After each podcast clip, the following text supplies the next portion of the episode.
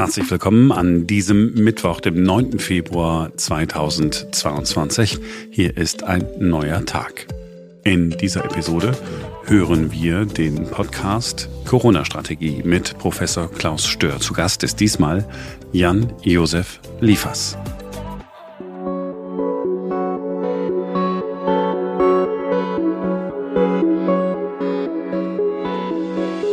Hier ist Corona-Strategie mit Professor Klaus Stör. Mein Name ist Marc Schubert. Hallo, Herr Stör. Einen schönen guten Tag, Herr Schubert. Und wir haben heute einen Gast. Das ist Jan-Josef Liefers. Hallo. Hallo zusammen. Wir sprechen heute also nicht nur über wissenschaftliche Aspekte der Corona-Situation, in der wir uns befinden. Wir sprechen zum Beispiel auch darüber, was diese Epidemie, diese Pandemie für uns als Gesellschaft bedeutet. Wir sprechen über eine gewisse Ratlosigkeit. Ich hatte das Gefühl, bis heute, je mehr ich erfahre, je weiter ich in dieses Thema eindringe, je mehr Erklärungen und äh, Definitionen ich mir aneigne, je mehr ich anfange zu verstehen, desto weniger verstehe ich. Wir sprechen über Zweifel, die aufkommen. Es hieß, nein, du bist nicht gesund. Du bist möglicherweise nur asymptomatisch. Das ist natürlich auch eine wie soll ich sagen, ein Verständnis, das, äh, das zieht man sich nicht mal ebenso an wie ein Handschuh. Und wir sprechen über den Kulturbereich, der besonders hart von den Corona-Maßnahmen getroffen worden ist. Irgendwann rede ich mit denen und die sagen, weißt du, ich habe jetzt gerade ganz gut verstanden, wie ich mich gegen eine Infektion mit diesem Virus schützen kann. Aber jetzt frage ich mich, wie kann ich mich vor den Maßnahmen des Staats schützen? Und wir sprechen über die Situation der Kinder. Sind Kinder Treiber in dieser Pandemie? Machen sie alles schlimmer oder nicht? Das also gleich bei uns. Wenn Sie direkt zum Interview springen wollen, dieser Podcast hat Kapitelmarken, dann landen Sie sofort beim Gespräch mit Jan-Josef Liefers. Zuerst aber gucken wir auf den aktuellen Stand der Wissenschaft. Herr Professor Stör, Sie haben eine aktuelle Studie der Johns Hopkins Universität mitgebracht. Ja, die Kollegen von der John Hopkins Universität sind ja dafür bekannt geworden, dass sie ganz zu Anfang schon alle Corona-Daten, die weltweit aufgelaufen sind, zusammengefasst haben und wurden dann letztendlich die Quelle für Corona-Inzidenzen. Nicht nur was Fälle und äh, Positivbefunde betrifft, sondern auch Krankenhausbelegungen, das ganze Spektrum. Die Kollegen haben jetzt äh, schon äh, die dritte Publikation vorgestellt und die ist richtig brisant, denn ihre Schlussfolgerung ist, Lockdowns wirken nicht auf die äh, Todesfallrate, so wie man sich vorstellt, äh, im Durchschnitt der vielen Länder, die die analysiert haben, das reicht ja von Venezuela äh, bis Japan, viele europäische Länder und USA, reduziert sich die Todesfallrate durch Lockdowns um 0,2 Prozent. Das sind natürlich äh, schon erhebliche Einschläge, die da gesetzt wurden mit der Publikation muss man ein bisschen mit Vorsicht genießen, aber der Trend stimmt meines Erachtens. Warum muss man diese Studie mit Vorsicht genießen? Äh, es ist eine sogenannte Meta-Analyse. Es sind über 18.000 solcher Studien über diese sogenannten Non-Pharmaceutical Interventions publiziert worden in den letzten anderthalb Jahren.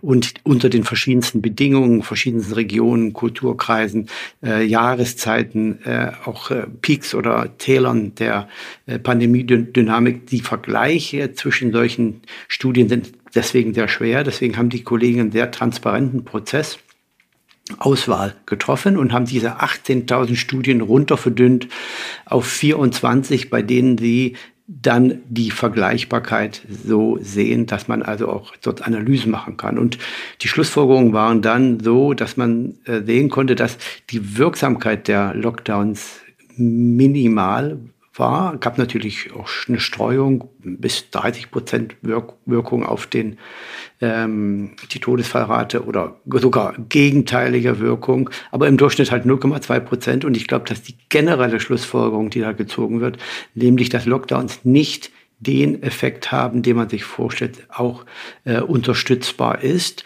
Äh, die Studie ist deswegen auch äh, sicherlich äh, mit äh, der entsprechenden Vorsicht zu äh, interpretieren, weil es auch nicht peer-reviewed ist. Ähm, aber das würde ich, glaube ich, schon so mittragen, auch äh, weil die große, das große Spektrum, die große Transparenz, wie man dort die ähm, Studien ausgewählt hat, sehr, sehr überzeugend ist. Man hat allerdings auch gesehen in den Daten, dass zum Beispiel das Schließen von Bars und Restaurants sehr wohl einen Effekt hat auf die Mortalität. Null-Effekt haben die Schließung von Schulen äh, laut der Analyse und auch Grenzschließungen. Also sie haben sich ein großes Spektrum angeschaut, äh, haben verschiedene Indizes hier verwendet äh, und letztendlich die Schlussfolgerung ist die, man sollte in der Zukunft sehr genau sich überlegen, ob man Lockdowns umsetzt, denn die Wirksamkeit wird überschätzt und vor allen Dingen im Vergleich mit freiwilligen Maßnahmen, wo die Leute halt Eigenverantwortung ergreifen, gibt es nicht. Also schwedischer Weg sozusagen. Ja, man hat ja auch in der Schweiz, man hat auch in Frankreich, man hat auch in anderen Ländern versucht, schon an die Eigenverantwortung mehr zu appellieren. Vor allen Dingen in den Ländern, wo man nicht diese Infrastruktur hatte, tatsächlich diese Quarantäne, Kontaktnachverfolgung auch umzusetzen. Da musste man einen anderen Weg gehen und der offensichtlich äh, scheint mindestens vergleichbar oder sogar besser zu sein als die, äh, das Durchregieren von oben nach unten. Also das ist äh, eine sehr wichtige Studie, die ich aber auch nicht überraschend finde, äh, weil viele der Schlussfolgerungen schon auch international vorher publiziert wurden. Selbst in Deutschland hat man 2003 so eine sehr gute Zusammenfassung geschrieben über die, das Wissen von Lockdowns und diesen Interventionen vom RKI, auch im Anhang 2 des RKI-Pandemieplans von 2016-17 äh, eine sehr gute Zusammenfassung, was man denn von diesen Maßnahmen erwarten kann. Sie sagen das so gelassen, aber es ist ja eigentlich ein ja, Schlag ins Gesicht der, der deutschen Corona-Bekämpfungsstrategie. Ich glaube, es würde nicht so sein, wenn man äh, relativ zügig nach den ersten Monaten gut rekapituliert hätte. Natürlich hat man zu Anfang Maßnahmen ergreifen müssen, völlig fraglos. Und da muss man auch entscheiden auf der Grundlage von unvollständigen äh, Daten. Aber dann muss man parallel natürlich auch beurteilen, ob die Maßnahmen, die man jetzt aus der Hüfte geschossen äh, umgesetzt hat, auch wirken oder vielleicht sogar das Gegenteil erreichen. Äh, das war, wäre dann richtig gewesen. Man hätte also schon ab Mitte Ende 2020 sagen müssen, hier, das funktioniert, das funktioniert nicht so gut. Und man hätte auch international lernen können.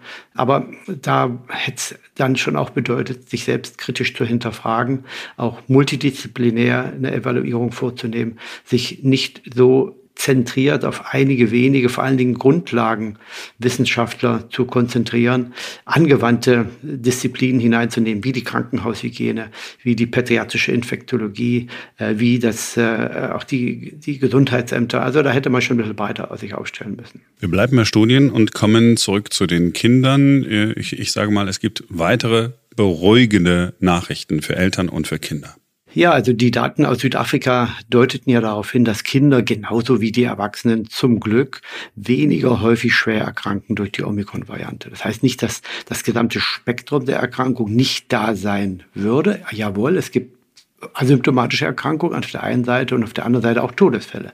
Sehr, sehr, sehr selten. Das Spektrum ist da, aber die Häufigkeit der schweren Fälle lässt nach bei den Erwachsenen. Und ganz ähnlich bei Kindern gab es jetzt vor zwei Tagen eine sehr gute Zusammenfassung auf Nature, äh, wo man diese Studien äh, zusammengetragen hat, nicht nur aus Südafrika, aus Dänemark, aus England, eine sehr gute Zusammenfassung, wo man sieht, dass die Häufigkeit der Einweisung in die Krankenhäuser durch, von Kindern um ein Drittel bis zur Hälfte nachlässt im Vergleich zu Delta. Also das ist eine sehr gute Information und dass wenn die Kinder im Krankenhaus sind, die auch nicht so eine intensive Betreuung benötigen. Also es werden seltener Kinder eingewiesen und wenn sie dann schon eingewiesen werden, dann erkranken sie auch seltener schwer. Das ist eine sehr gute Nachricht. Das heißt jetzt natürlich nicht, dass nicht doch sehr, sehr viele Kinder infiziert und krank werden. Das ist ja nun leider der Gang dieses Naturereignis Pandemie, dass sich alle infizieren werden. Auch die Kinder. Aber Sie haben harmlose Verläufe. Ist harmlos das richtige Wort in dem Zusammenhang? Ja, das Spektrum ist, beginnt dann eben ganz unten. Die meisten sind eben asymptomatisch oder, oder mild erkrankt. Also es sind doch für diejenigen, die jetzt sagen, aber die Kinder werden sich ja doch alle infizieren. Ja, aber das war am Anfang der Pandemie schon klar, dass sich alle infizieren werden. Das ist die, die Realität, der muss man sich stellen. Leider gibt es keinen Impfstoff für Kinder für, im Alter unter fünf Jahren. Warum? Weil die Erkrankung so mild ist und jeder Impfstoff Nebenwirkungen hat. Und selbst für Kinder im höheren Alter, zwischen fünf und elf Jahren, wo ja eigentlich die STIKO-Empfehlung nur die Impfung von hochvulnerablen, krankheitlich auch schon vorgeschädigten Kindern lautet, muss man jetzt dieses Risikonutzenfeld neu evaluieren, weil die Nebenwirkungen des Impfstoffs bleiben ja so hoch, wie sie sind. Aber jetzt reduziert sich nochmal die Krankheitslast und da wird sicher die STIKO nochmal ran müssen, um das zu einzuschätzen, ob das immer noch alles so stimmt. Ich weiß, dass Sie äh, richtigerweise auf die STIKO verweisen, aber mit dem Kenntnisstand, den Sie jetzt haben, spricht es eher dagegen, Kinder impfen zu lassen, korrekt? Ja, im, im, in der Gemengelage könnte man das so beurteilen, aber wo jetzt die Grenze gezogen wird, das müssen die Kollegen äh, entscheiden an, aus einem multidisziplinären Team, die nach, mit einer strukturierten Risikobewertung die Weltdaten analysieren und dann nach Beurteilung der Gesamtlage äh, eine äh, balancierte Entscheidung finden. Das kann ich nicht, das kann keine Einzelperson. Man kann als Einzelperson immer kritisieren oder unterstützen, aber die, den wissenschaftlichen Konsens, den, den kommt, der kommt nicht von einer Einzelperson, der kommt immer von so einem Team. Da sind wir schon beim Impfen. Äh, wir sind bei der Impfpflicht, auch bei der einrichtungsbezogenen Impfpflicht. Bayern hat ja jetzt de facto gesagt, na, wir machen jetzt erstmal äh, da ja. nicht mit. Äh, halten Sie diese Entscheidung für nachvollziehbar, für verwerflich? Nachvollziehen könnte ich sie dann, wenn die Daten vorliegen würden. Und Deutschland ist hier hat eine Einzelposition. Ich habe ja international unheimlich viel gearbeitet, in den USA, in der Schweiz. Äh, und mein Team war international bestellt. Aber es wäre in wenigen Ländern möglich gewesen, davon zu kommen mit so einer Entscheidung äh, zu einem Gesundheitsproblem zu sagen, ich mache mir Sorgen, ich glaube, das ist nicht richtig, sondern in den meisten Ländern, was ich kenne, würden dann Zahlen auf den Tisch gelegt werden. Nämlich zum Beispiel, wir wollen gerne die äh, einrichtungsbezogene Impfpflicht einführen, weil, und dann würde man sagen, weil jeder äh, für, für 1000 geimpfte Ärzte und Pfleger gibt es eine Infektion weniger, von einem Vulnerablen mit äh, zehn Tagen auf der Intensivstation weniger und drei Todesfällen. Also ich würde man versuchen, die notwendig erachtete Maßnahme auch äh, mit entsprechenden Zahlen und Daten zu hinterlegen. Das überzeugt ja auch diejenigen dann mehr, die dann äh, in den sauren oder wie auch immer Apfel beißen müssen äh, und dann Gegenstand dieser Impfpflicht sind. Und das sieht man ja auch in Deutschland leider nicht. Und auch das, was Herr Söder ankündigt, dass man diese einrichtungsbezogene Impfpflicht zurücknimmt, wird nicht mit Zahlen hinterlegt, sondern man glaubt, dass jetzt das nicht mehr notwendig ist. Das passt mir als evidenzgetriebenen Menschen nicht so richtig. Äh, lassen Sie mich vielleicht noch kurz eins ähm, noch erwähnen. Ähm, was richtig und gut ist, das ist jetzt, dass die Gesundheitssprecher der Ampelkoalitionsparteien ein Eckpunktepapier vorgelegt haben, wie sie sich die Impfpflicht vorstellen und vor allen Dingen warum, was die Zielstellung ist. Aber leider, muss ich ganz ehrlich sagen, ist der Inhalt nicht überzeugend. Da schreibt man, dass man die Impfpflicht deswegen einführen möchte, um eine Überlastung des Gesundheitswesens und der Gesellschaft wiederum zu vermeiden. Ja, es gab ja eigentlich keine Überlastung des Gesundheitswesens, wenn ich mich an die Stellungnahmen sowohl der Krankenhausgesellschaften äh, als auch der Intensivmediziner äh, erinnere. Die sagten ja, ja, es gab eine sehr, sehr hohe Belastung, aber eine Überlastung gab es nicht. Und in dem Papier steht auch, dass man die Infektionszahlen hier reduzieren will. Ja, die Infektionszahlen spielen ja eigentlich bei der Bewertung des Krankheitsgeschehen gar keine Rolle. Da muss man nach der Krankheitslast gucken. Die Inzidenz hat sich da völlig abgekoppelt. Also ist die Zielstellung eigentlich schon so schwammig und ungenau, dass man nur hoffen kann, dass da auch mehr Substanz auf anderer Ebene dann dahinter steckt. Und dann hat, sagt man, man möchte vor dem Herbst unbedingt mit dieser Impfpflicht die Grundimmunität hoch haben, damit es nicht nochmal zu einer ähm, Lockdown ähnlichen Zuständen kommt. Ja, Grundimmunität hoch, wie hoch? Was sind die Parameter, was sind die Indikatoren, was reicht in welcher Bevölkerungsgruppe, Altersgruppe, Bevölkerungsschicht aus, dass man hier die Impfpflicht braucht oder nicht braucht. Also, und dann ist auch völlig unklar, dass man vielleicht mit der Impfpflicht jetzt schon Menschen zwingt, sich vielleicht im Mai, Juni impfen zu lassen. Äh, die Impfwirkung wird dann sehr schnell nachlassen, was ganz normal ist, weil die Antikörper halt äh, sich abbauen. Und dann hat man eigentlich bei denjenigen, die im Mai sich impfen lassen, fast keine Schutzwirkung mehr oder nur noch eine minimale vom Alter abhängig. Dann im, im Herbst und Dezember, äh, Herbst und Winter, wenn eigentlich eine hohe Antikörper notwendig sind, wenn eigentlich das Boostern sich lohnt. Also selbst an der Oberfläche betrachtet, ohne groß ins Detail gehen zu müssen, hat dieses Eckpunktepapier, das ja wichtig ist, dass die Menschen mitnehmen sollen, dass auch eine gewisse positive Agenda gibt, was äh, das überzeugend sein muss.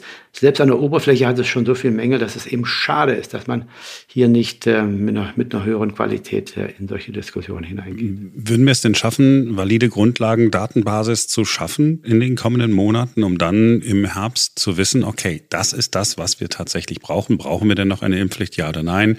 So und so viele Menschen sind vielleicht wirklich natürlich äh, immunisiert schon? Das ist ja das Tolle. Wir haben ja noch ne, äh, viel Zeit. Und mein Ruf geht ja schon seit Wochen danach, dass man die Studien jetzt auflegt, dass man im Sommer nachschaut und sagt, guckt, äh, wie viele Menschen sind geimpft, wie viele haben sich die natürliche Immunität geholt. Da gibt es ja jetzt Modelle, 30, 40, 50 Prozent, je nach Modell, je nach Land, werden sich jetzt durch Omikron infizieren und die natürliche Immunität holen. Dazu kommt die Impfung. Dann stratifiziert man das nach Altersgruppen, macht eine gute Studie im im Sommer, äh, wenn man die Einschaltquoten äh, messen will, TV, dann, glaube dann befragt man 3000, 3500 Leute, da hat man schon eine gute Antwort hier. Bräuchte man nicht viel mehr Menschen ähm, bitten, an dieser Studie teilzunehmen, Blut abzugeben.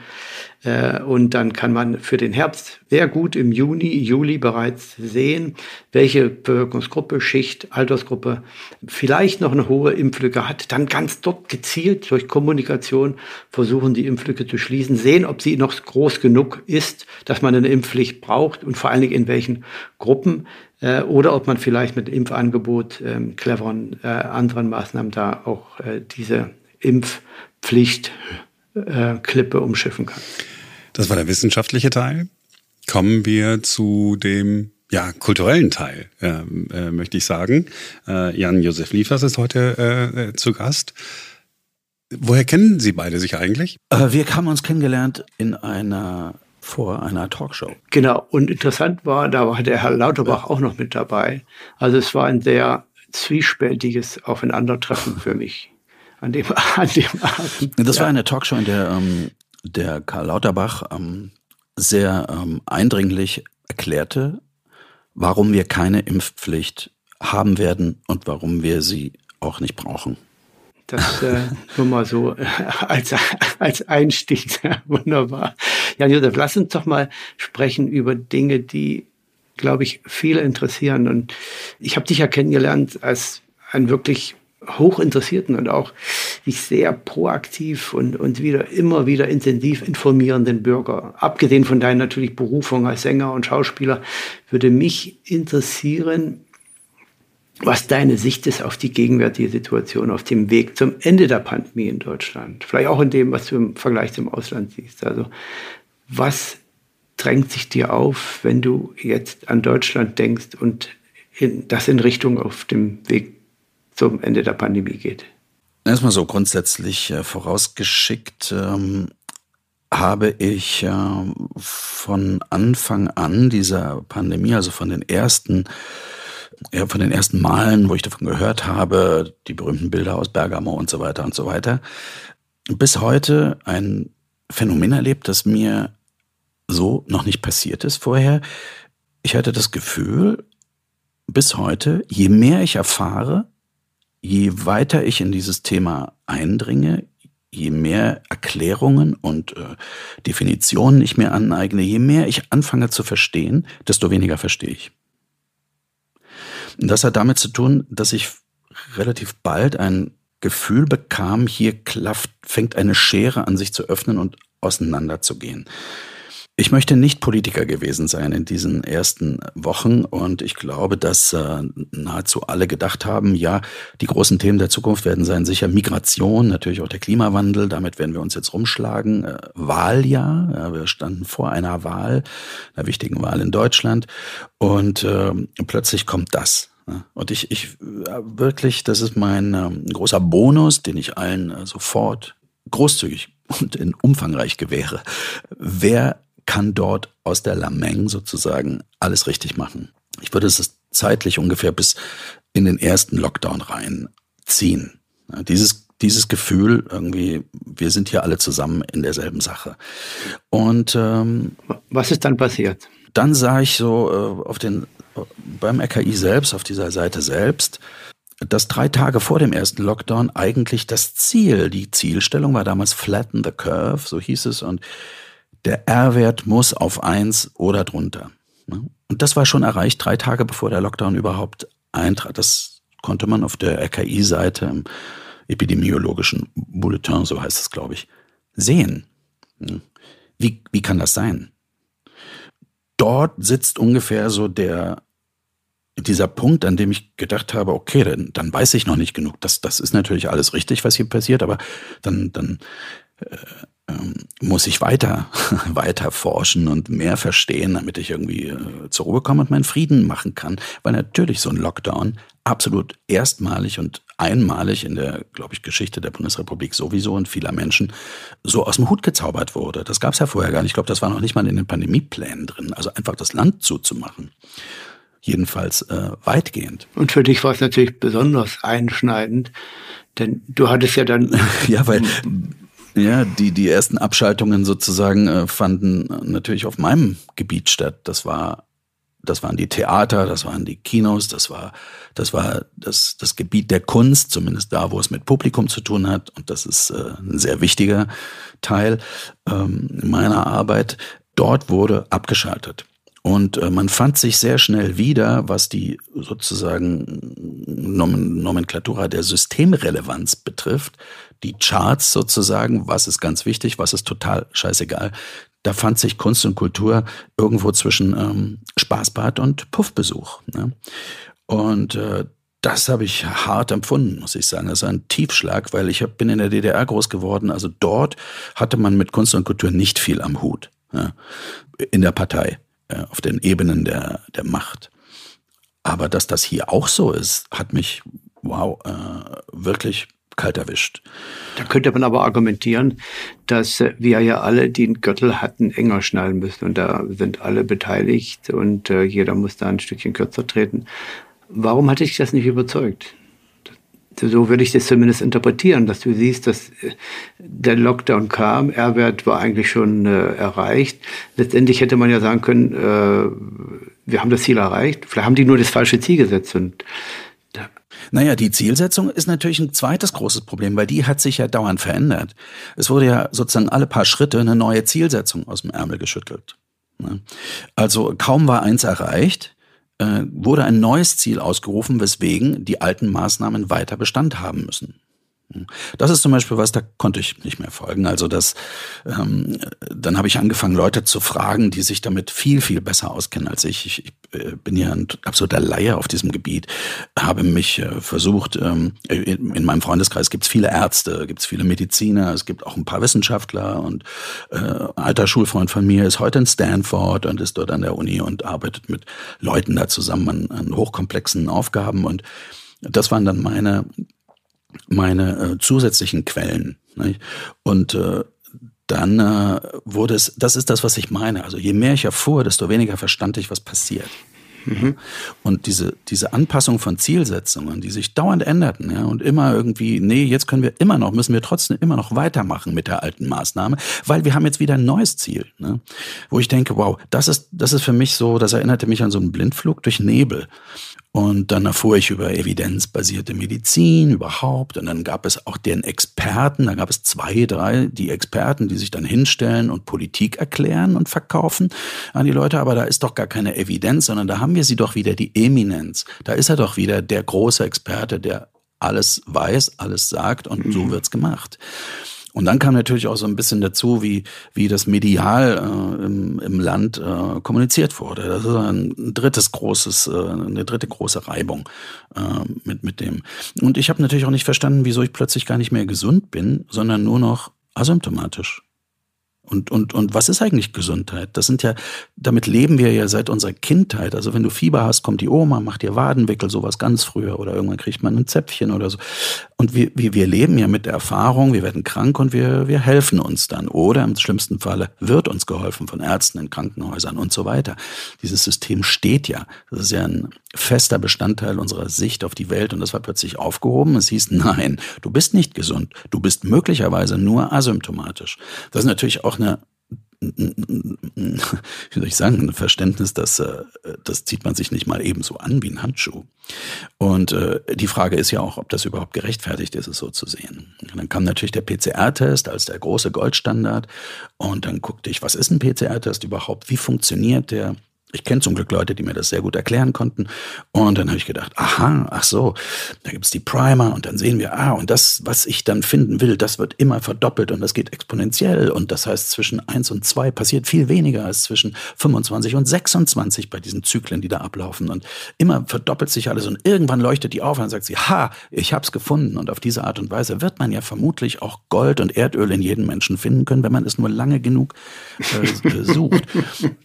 Da war der Goldstandard sozusagen, nein, wir lassen nur raus, wer einen negativen PCR-Test hat. Das ist natürlich auch verrückt, wenn du plötzlich das Leben so betrachten sollst. Und dann guck dich mal nach, was macht die Weltgesundheitsorganisation? Ja, die definiert Gesundheit, das tut sie.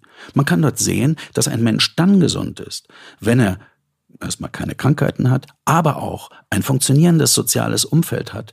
Und äh, so geht das immer. Es gibt viele Definitionen, wann ein Mensch gesund ist. Manche haben sogar fünf oder sechs Kriterien dazu. Wir brauchen auch einen Sinn im Leben. Ne, zum Beispiel.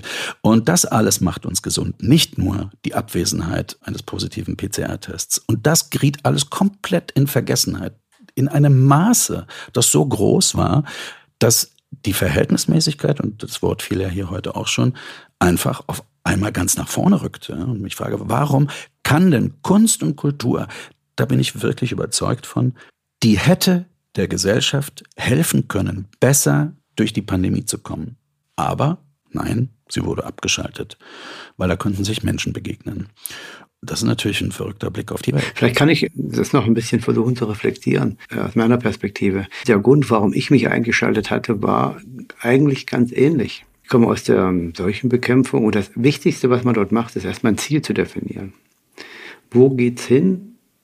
Was äh, möchte man erreichen? Was ist der Plan? Was ist also die Strategie? Und der Mangel an Strategie und der Mangel an Ziel ist ja, glaube ich, ein bisschen das, was du beschreibst zu Anfang, um zu verstehen, wo geht's denn eigentlich hin? Und wenn man Menschen dort mitnehmen will, eine große Gruppe von Menschen führen will, wo man Krisenmanagement macht und Führungskraft zeigt, ist ein Ziel zu definieren, einen Plan zu entwickeln, wie man da hinkommt und auch den Menschen zu sagen, was für Opfer oder nicht Opfer gebracht werden müssen und warum. Und wenn man nur auf Sicht fährt, von Ministerpräsident zu Ministerpräsident stolpert, die Menschen nicht mitnimmt auf dem Weg, natürlich kann man nicht alle mitnehmen, aber die meisten kann man sich sicherlich hinter sich zusammenschauen, außerhalb dieses Angstszenarios, was man in Deutschland generiert hat. Und das äh, war der Grund eigentlich, warum ich mich mit eingebracht habe. Und das, glaube ich, ist schon auch das Hinterlegende, was du sagst, Jan Josef, nämlich, dass für dich, glaube ich, wenn ich dich richtig verstehe, unklar war, ja, warum machen wir das dann eigentlich? Ist es dann wirklich notwendig? Was sind denn die Alternativen und werden Alternativen überhaupt besprochen? Wo finde ich mich wieder in diesem Prozess? Welche Rolle spiele ich da? Und warum bin ich da, wo ich jetzt bin? Und äh, warum äh, wird die Priorität so gesetzt und nicht anders. Also das, glaube ich, äh, ist ein Riesenmangel an Krisenkommunikation, Krisenmanagement, Fähigkeit, auch die Menschen anzusprechen, mitzunehmen. Das ist aus meiner Sicht, glaube ich, der größte Fehler. Man kann nicht alles richtig machen. Das, Deutschland ist ja nicht das einzige Land hier. Äh, aber ich glaube, man hätte das eine oder andere sicherlich definitiv anders machen können. Ich habe auch eine Band zum Beispiel. Wir, wir sind viel, sind ganz gut gebucht. Wir, wir spielen relativ viele Konzerte und, äh, und haben einen großen Fankreis inzwischen schon nach so vielen Jahren. Und das sind, äh, das ist alles, wir, wir schieben jetzt schon 40 oder mehr Konzerte vor uns her, die alle nicht stattgefunden haben. Wir sind äh, fünf Leute auf der Bühne, äh, da gibt's noch Leute im Hintergrund, da gibt's die Stagehands, die Leute, die uns helfen, das aufzubauen und die, die LKWs entladen, beladen, Beleuchtung, Ton. Das sind ja eine Menge Menschen, die man sozusagen gar nicht kennt, weil die gar nicht in Erscheinung treten. Und irgendwann rede ich mit denen und die sagen, weißt du, ich habe jetzt gerade ganz gut verstanden, wie ich mich gegen eine Infektion mit diesem Virus schützen kann. Aber jetzt frage ich mich, wie kann ich mich vor den Maßnahmen des Staats schützen, die meine Existenz bedrohen? Hm. Und ähm, nicht jeder bekommt äh, großzügig 10, äh, ich weiß nicht wie viel waren es, oder 100 Millionen oder 10 Millionen, ich weiß die Summen gar nicht mehr, äh, in den Vorgarten geschüttet, wie zum Beispiel die Lufthansa oder sowas. Ne? Wo steht eigentlich diese Entertainment-Branche hier im Land? Die haben äh, einen Umsatz, ich glaube, das Zehnfache von der Lufthansa. Ne? Aber die, das, das spielte keine Rolle mehr. Und das wurde dann so nach und nach, kriegten dann ein paar Leute auch Hilfen. Aber ich weiß bis heute, dass bei denen, die sie am nötigsten brauchen, nichts angekommen ist. Und wir verlieren diese Leute in dieser Zeit, die suchen sich dann andere Berufe und, und sind, sind hinterher weg. Nun könnte man sich ja auf den Standpunkt stellen als Politiker und so, der sagt, wir haben hier gerade Wichtigeres zu tun als diesen ganzen Tingeltangelkram. Und das muss sich dann eben erneuern irgendwann. Das wird dann schon hinhauen. Das muss jetzt mal raus aus der Gesellschaft. Aber äh, diese, diese Liste mit der, mit der Systemrelevanz, die ist natürlich extrem hart ja. und herzlos. Und besonders hat mich gestört, dieses plötzlich zutage tretende Unverständnis für die Rolle von Kunst und Kultur in einer Gesellschaft. Offenbar gibt es dafür gar kein Verständnis. Warum das für die Erhaltung eines Systems ganz entscheidend sein kann. Nicht, wenn uns die Sonne aus dem Arsch scheint, und es uns toll geht, dann brauchen wir vielleicht kein Gedicht von Baudelaire. Ne? Aber das kann ganz schnell anders sein. Und äh, das Zweite, was mich sehr, sehr berührt hat und bis heute also wirklich umtreibt, ist diese, ich nenne es jetzt mal ein bisschen provokant, Kinderfeindlichkeit, die sich in der Politik von Anfang an äh, breit machte. Inwiefern? Man weiß heute, gut, das muss war vielleicht nicht ganz klar am Anfang, aber man wusste es relativ schnell. Sind Kinder Treiber in dieser Pandemie? Machen sie alles schlimmer oder nicht? Sofort war die Schulschließung da. Es ging relativ schnell. Ich weiß nicht, dafür schiebt sich, glaube ich, heute noch die, die Wissenschaft und die Politik gegenseitig die Schuld in die Schuhe. Man weiß heute, dass es das, äh, dass das nicht notwendig gewesen wäre und das hat eine Menge angerichtet. Die Schließung von Sportanlagen, die Schlie ich bin hier durch Berlin gelaufen, da waren Kinderspielplätze mit Flatterband abgesperrt und man, und man man hatte diese traurigen Kids irgendwie, die auf einmal ihre Freunde nicht mehr sehen konnten, die in ihrer Entwicklung dadurch so viel mehr beeinträchtigt sind, als sag ich mal ich als alter Sack. Ja. Obwohl es immer klarer wurde, immer klarer wurde, dass die A weder erkranken noch B Treiber dieser Pandemie sind. Das ging ja so weit, dass Politiker sich hingestellt haben und gesagt haben dann irgendwann, tja, das muss man den jungen Leuten dann auch mal sagen, wenn Oma und Opa beim nächsten Weihnachtsfest nicht mehr leben. Das ist dann eure Schuld. Ne, weil man sie immer im Verdacht hatte, dass sie, dass sie sich verantwortungslos benehmen und, und bloß weil sie mal High Five sich geben. Und ich habe es das genaue Gegenteil ist die Wahrheit gewesen. Wir haben, wir haben Kinder auch im, im, im pubertierenden Alter gehabt in dieser Zeit und das war geradezu, für mich geradezu erschreckend, wie vernünftig und wie, wie, äh, wie schnell die verstanden haben, was man von ihnen erwartet und das auch erfüllt haben. Ja, und vielleicht kann ich hier noch an der Stelle, weil es so äh, schmerzhaft ist, auch sicherlich drüber zu reden, ähm, das aus meiner Perspektive mal kurz bringen. Letztendlich war am Anfang der Pandemie klar, dass die Kinder sich alle infizieren werden, genau wie die Erwachsenen genau wie die Eltern, alle werden sich infizieren. Und es war am Anfang der Pandemie klar, dass es keinen Impfstoff mit sehr, sehr hoher Wahrscheinlichkeit für die Kinder geben wird, weil einfach das Risiko-Nutzen-Verhältnis ja nicht passt. Jeder Impfstoff hat ja eine Nebenwirkung und die Krankheitsverläufe, das war ja auch klar im Sommer 2020, spätestens im Herbst, waren ja so mild, dass man auch diese natürliche Immunität nicht weiter nach draußen schieben sollte, weil man ja damit das Problem immer weiter auch forciert und im Sommer alles dicht zu machen auch noch, heißt ja auch nur die Infektion, die im Sommer vielleicht auf niedrigem Niveau ablaufen könnte, in den Winter zu schieben und die Peaks höher zu machen. Also es war nicht nur so klar für jeden anderen auch, glaube ich, der ein bisschen da äh, aufmerksam die Sache liest, sondern auch für Leute, die Ahnung haben von Pandemien, war am Anfang klar, dass die Kinder sich infizieren werden und dass man hier eben auch diese Möglichkeit zulassen muss und natürlich auch über Kommunikation die Menschen darauf vorbereiten. Ja, und ich finde auch die Frage, also wir haben ja, wir sind ja überschüttet worden sozusagen, also geradezu gebrainwashed worden mit, äh, mit den Inzidenzzahlen, ne, die alle auf diesen äh, ja. immens hohen PCR-Testzahlen beruhten. Also positiver Test bedeutete, ja, was eigentlich?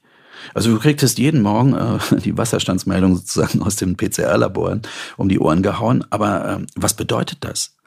Also ich habe dann irgendwo gelesen, dass es dass, da, dass es einen Wert gibt, der heißt, ähm, äh, Klaus, korrigiere mich, wenn ich es falsch sage, ein Manifestationsindex, also dass man in einer Periode von, ähm, von Krankheit schaut, wie viele Leute, die mit einem Erreger sich infizieren, werden auch wirklich krank, entwickeln auch wirklich ein Krankheitsbild. Mhm. Wir hatten wahrscheinlich vorher alle schon ständig irgendwas auf unseren Schleimhäuten, aber es, wir wurden halt genau. nicht krank. Also haben wir gesagt, wir sind gesund und marschieren ganz normal zur Arbeit und machen unsere Sachen. Krankheitsinzidenz würde man sagen. Also nicht nur, dass man sich infiziert und das gar nicht merkt, sondern dass man tatsächlich klinisch krank wird. Genau, Manifestationsindex kann man sagen, ja.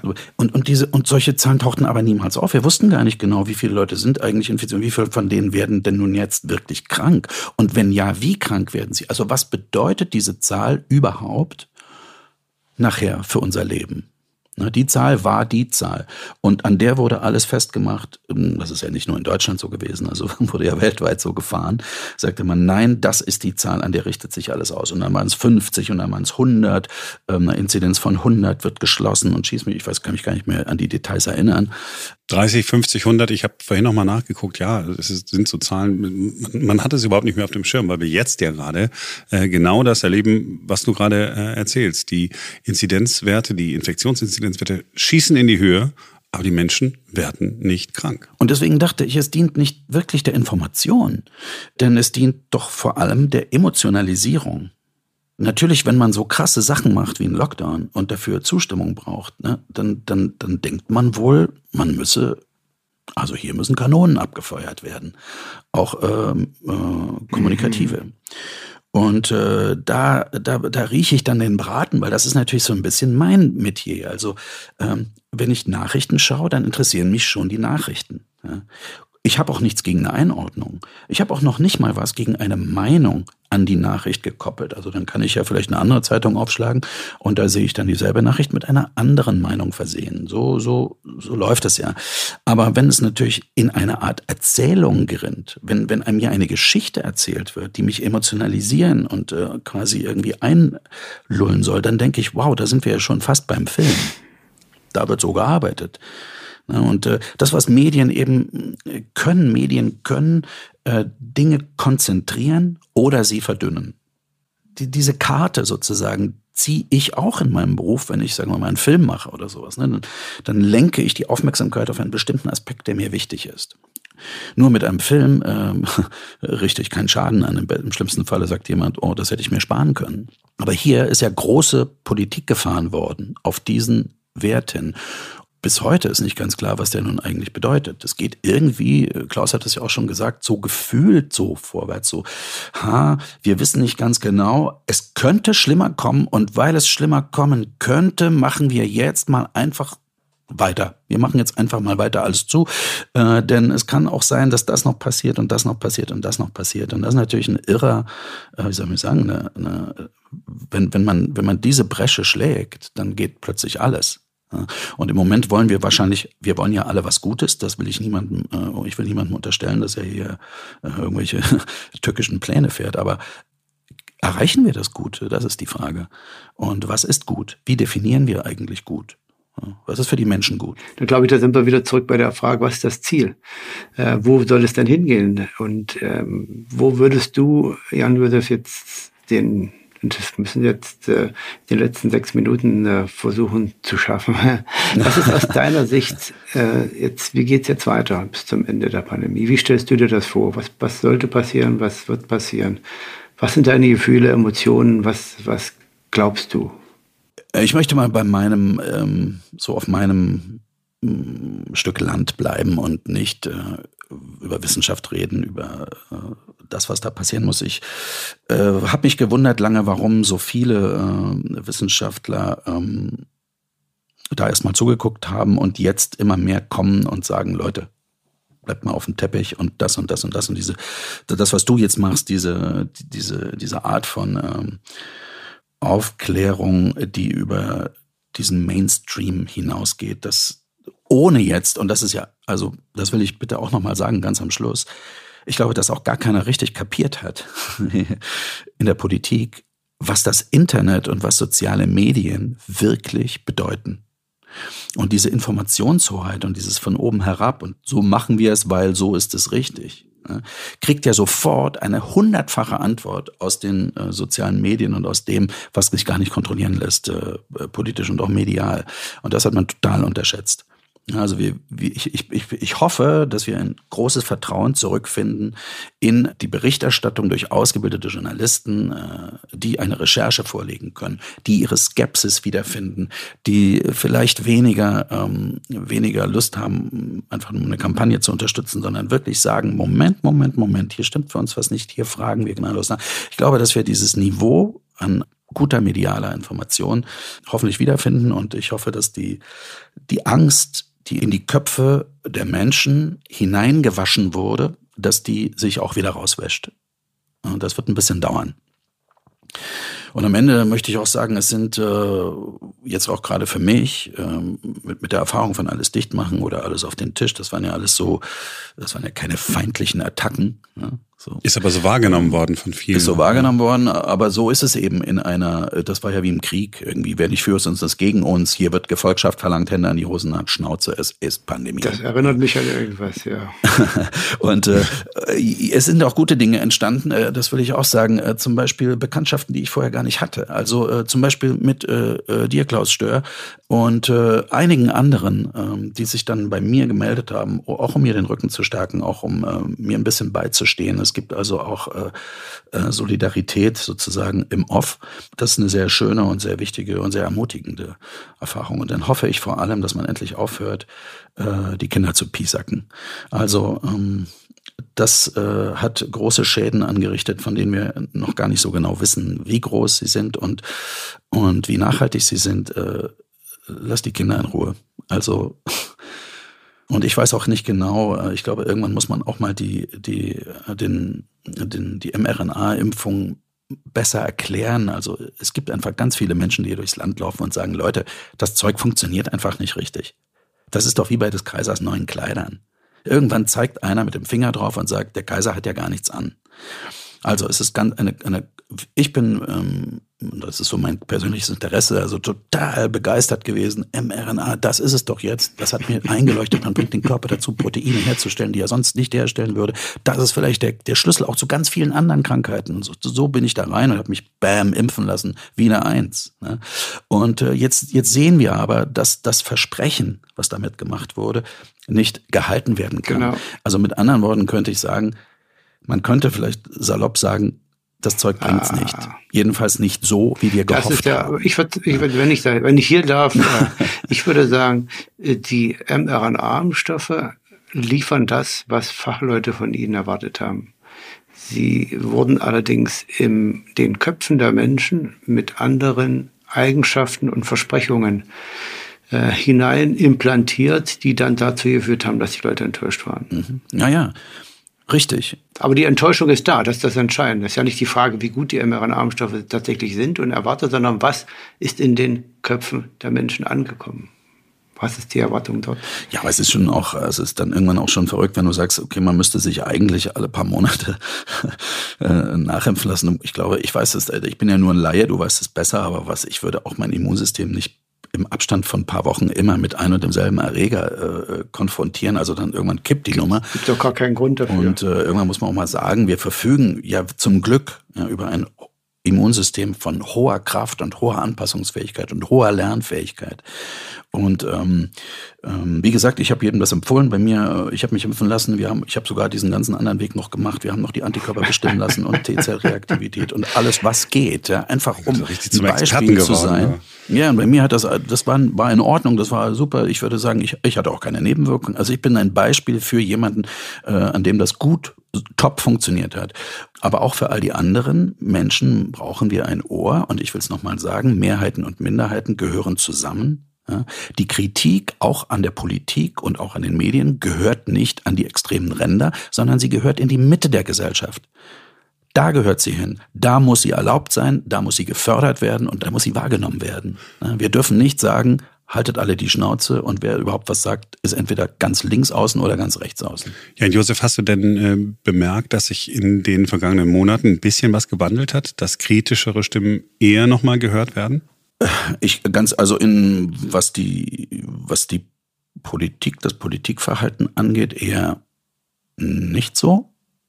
Was die Medien angeht, eher mehr. Ja. Ja, gut, also ich hoffe, wir kommen, wir kommen wieder dahin, dass äh, eine kritische Nachfrage, eine, ein skeptischer Blick äh, nicht sofort ähm, reicht, um stigmatisiert äh, zu werden und in irgendeine Ecke gedrängt.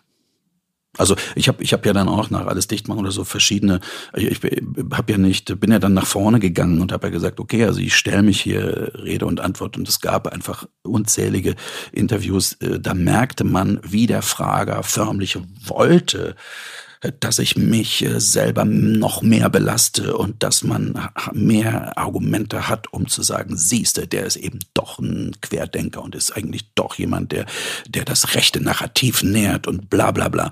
Ja, und das ist alles, ähm, das muss, das, das war ätzend, also wirklich furchtbar und vollkommen ohne Notwendigkeit. Ne?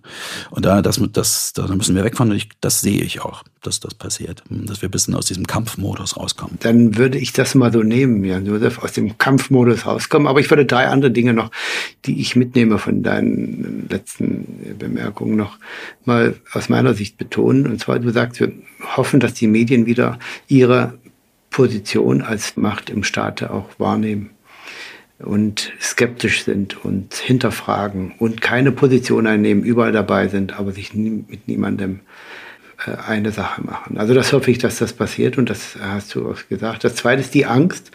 Ich hoffe also, dass man die Angst den Menschen nimmt. Mit Angst kann man Menschen motivieren, aber über das hinaus werden die gelähmt. Und die hat man in Deutschland sehr schlecht, ja. sehr, sehr, sehr schlechte Arbeit geleistet. Weil, weil auch das Krisenmanagement, die Krisenkommunikation keine Führungskraft hatte. Und das Dritte, was ich gehört habe, waren die Kinder. Äh, dass den Kindern wieder der Raum eingeräumt wird, der ihnen gehört, nämlich als die Zukunft äh, für unsere Gesellschaft äh, und als besonderes Gut. Und dass man die Verantwortung für die Erwachsenen auch den Erwachsenen gibt und nicht den Kindern auch hier einen, eine Rolle zuspielt, die vielleicht politisch motiviert ist, weil sie sich nicht wehren können und äh, weil sie auch nicht wählen gehen. Ähm, und dann versucht sie als Lösung für das Problem der Älteren zu sehen. Also mit den drei Dingen gehe ich mal raus aus unserer Diskussion, Jan-Josef. Lass mich noch eine letzte anfügen, äh, bitte Klaus. Äh, aus meiner Sicht ist Kunst systemrelevant. Punkt. Dem gibt es nichts hinzuzufügen. Vielen Dank, Jan-Josef Liefers. Gerne. Danke fürs Gespräch. Herr Professor Stör, auch Ihnen vielen Dank. Ich bedanke mich. Wir haben heute mal was anderes gemacht. Wir haben also nicht nur über Daten, Zahlen, Fakten gesprochen, sondern den Teil, der eigentlich das Leben interessant, vielfältig und auch erst richtig abrundet, nämlich die intellektuelle Auseinandersetzung mit einer Situation, die wir als Wissenschaftler äh, als lösbar und machbar sehen, aber die eben so viele Facetten hat über die Evidenz hinaus. Ein perfektes Schlusswort für Episode Nummer 8 von Corona-Strategie mit Professor Klaus Stör. Sie können sich gerne bei uns melden mit Ihren Fragen, Ihrer Kritik, Ihrem Feedback. Die E-Mail-Adresse lautet corona at newdaymedia.de. Corona-Strategie mit Professor Klaus Stör ist eine Produktion von New Day Media. So, das war's für heute. Wir freuen uns, wenn ihr morgen wieder mit dabei seid, denn dann ist wieder ein neuer Tag.